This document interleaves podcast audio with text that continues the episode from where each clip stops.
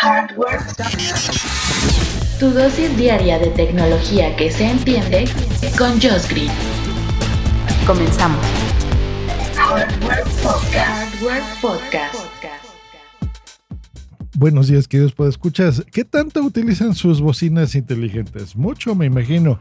¿Cuál es la que utilizan más? ¿La de Google? ¿La de Alexa? Bueno, sea la que ustedes utilicen, como están en el título, pues bueno, ya está aquí por fin, Google, por fin, sus nuevas bocinas, la Nest Mini y la Nest Audio.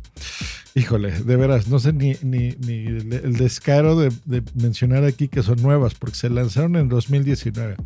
Voy un poquito más atrás, les cuento.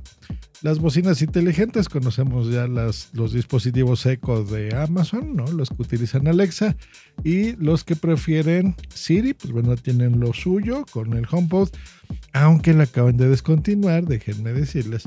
Pero uno de los económicos que salieron casi al mismo tiempo que los de Echo fueron los de Google que se llamaban Home Mini.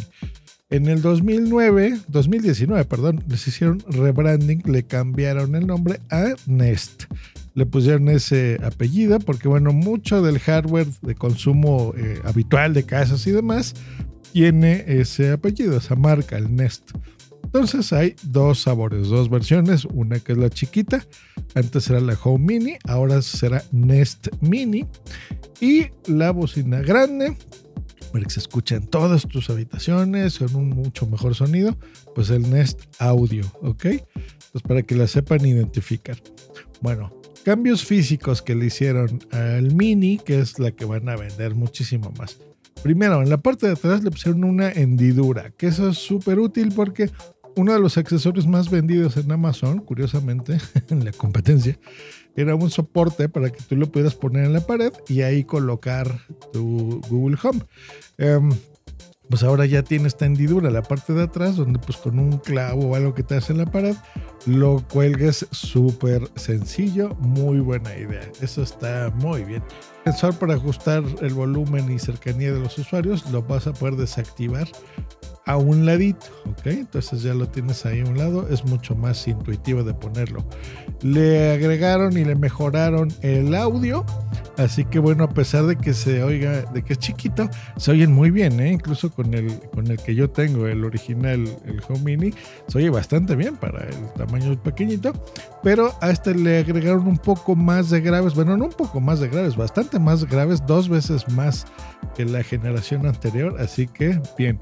Y como última novedad, le pusieron al Nest Mini la posibilidad de que fuese estéreo, o sea que si tú compras dos, te compras uno adicional al que ya tienes o te compras dos desde cero, pues tengas la posibilidad de hacer streaming en estéreo o escuchar tu música en estéreo, lo cual se agradece, ¿no? Porque es, es muy buena idea de forma inalámbrica pues lo puedes hacer así a un precio bastante reducido.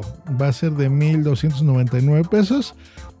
Y hasta la venta en la tienda directa de Google. Entras y Google, escribes Nest Mini y ahí te va a aparecer para que lo tengas ya con el envío incluido.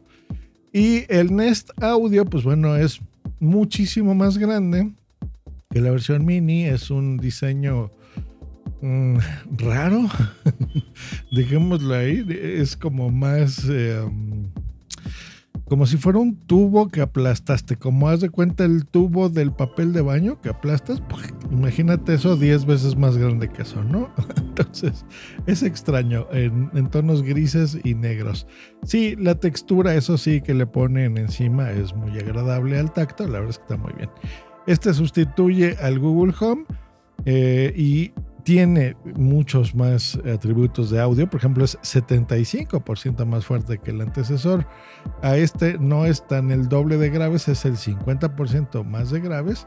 Y de ahí en fuera, pues bueno, tiene eh, el Twitter, este sí, que es, ya saben, estos sonidos mucho más agudos. Es de 19 milímetros, es chiquito, pero se oye más presente, ¿no? Los agudos. Y no es un buffer como tal, pero es un mid woofer de 75 milímetros. Entonces ahí puedes apreciar más los medios precisamente y los graves. Muy, eh, muy buen sonido, eso sí tiene. Y como adicional, o como un future extra, le pusieron este chip de aprendizaje automático que básicamente lo que va a hacer es que va eh, aprendiendo sobre tus gustos, ¿no? Tus gustos musicales, qué comandos de voz utilizas más, si son de domótica, ¿no? Como los que yo uso generalmente para estas bocinas, a veces ni siquiera es tanto la música, sino este eco, enciende la luz o apágala o préndela o cosas por el estilo, ¿no? Y bueno, los colores oficiales, pues no es gris ni negro, sino es carbón y tiza.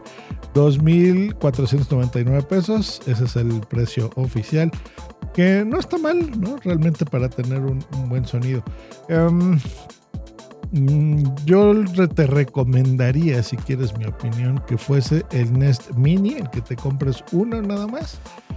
Y se acabó. Si tienes tú un stereo o un home theater o una barra de sonido muy buena, podrías adicionarle el mini, por ejemplo. No creo yo que sea bien. Eh, yo incluso te recomendaría que lo utilizaras, por ejemplo, sé que soy raro decirles esto, pero bueno, el de Alexa, la verdad, porque tiene una conexión jack de 3.5 con un cable tal cual, lo conectas, lo pones a tu estéreo y listo.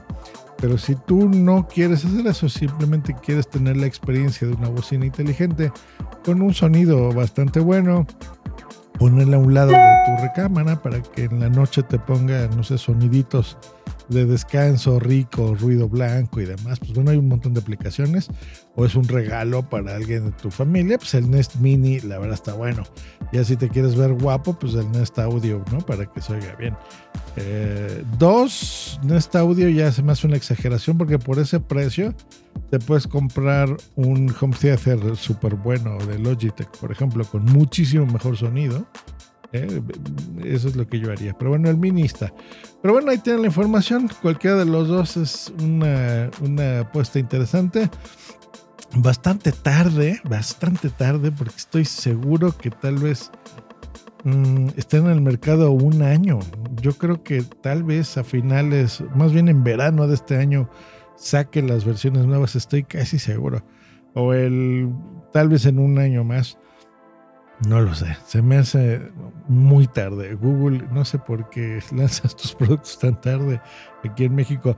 Y curiosamente solo Google, ¿eh? Porque miren que Microsoft, Sony, Apple, las grandes compañías que venden, no sé, también teléfonos, Samsung, Xiaomi, todas lanzan sus equipos y sus gadgets inteligentes eh, al mismo día que salen en cualquier parte del mundo, los tienen aquí en México. Google por algún motivo van muy lentos, no sé por qué. Y bueno, este es el caso, pero bueno, la información está. Si te los quieres comprar, dátelos, que la verdad no te vas a arrepentir, están bien y a un precio razonable.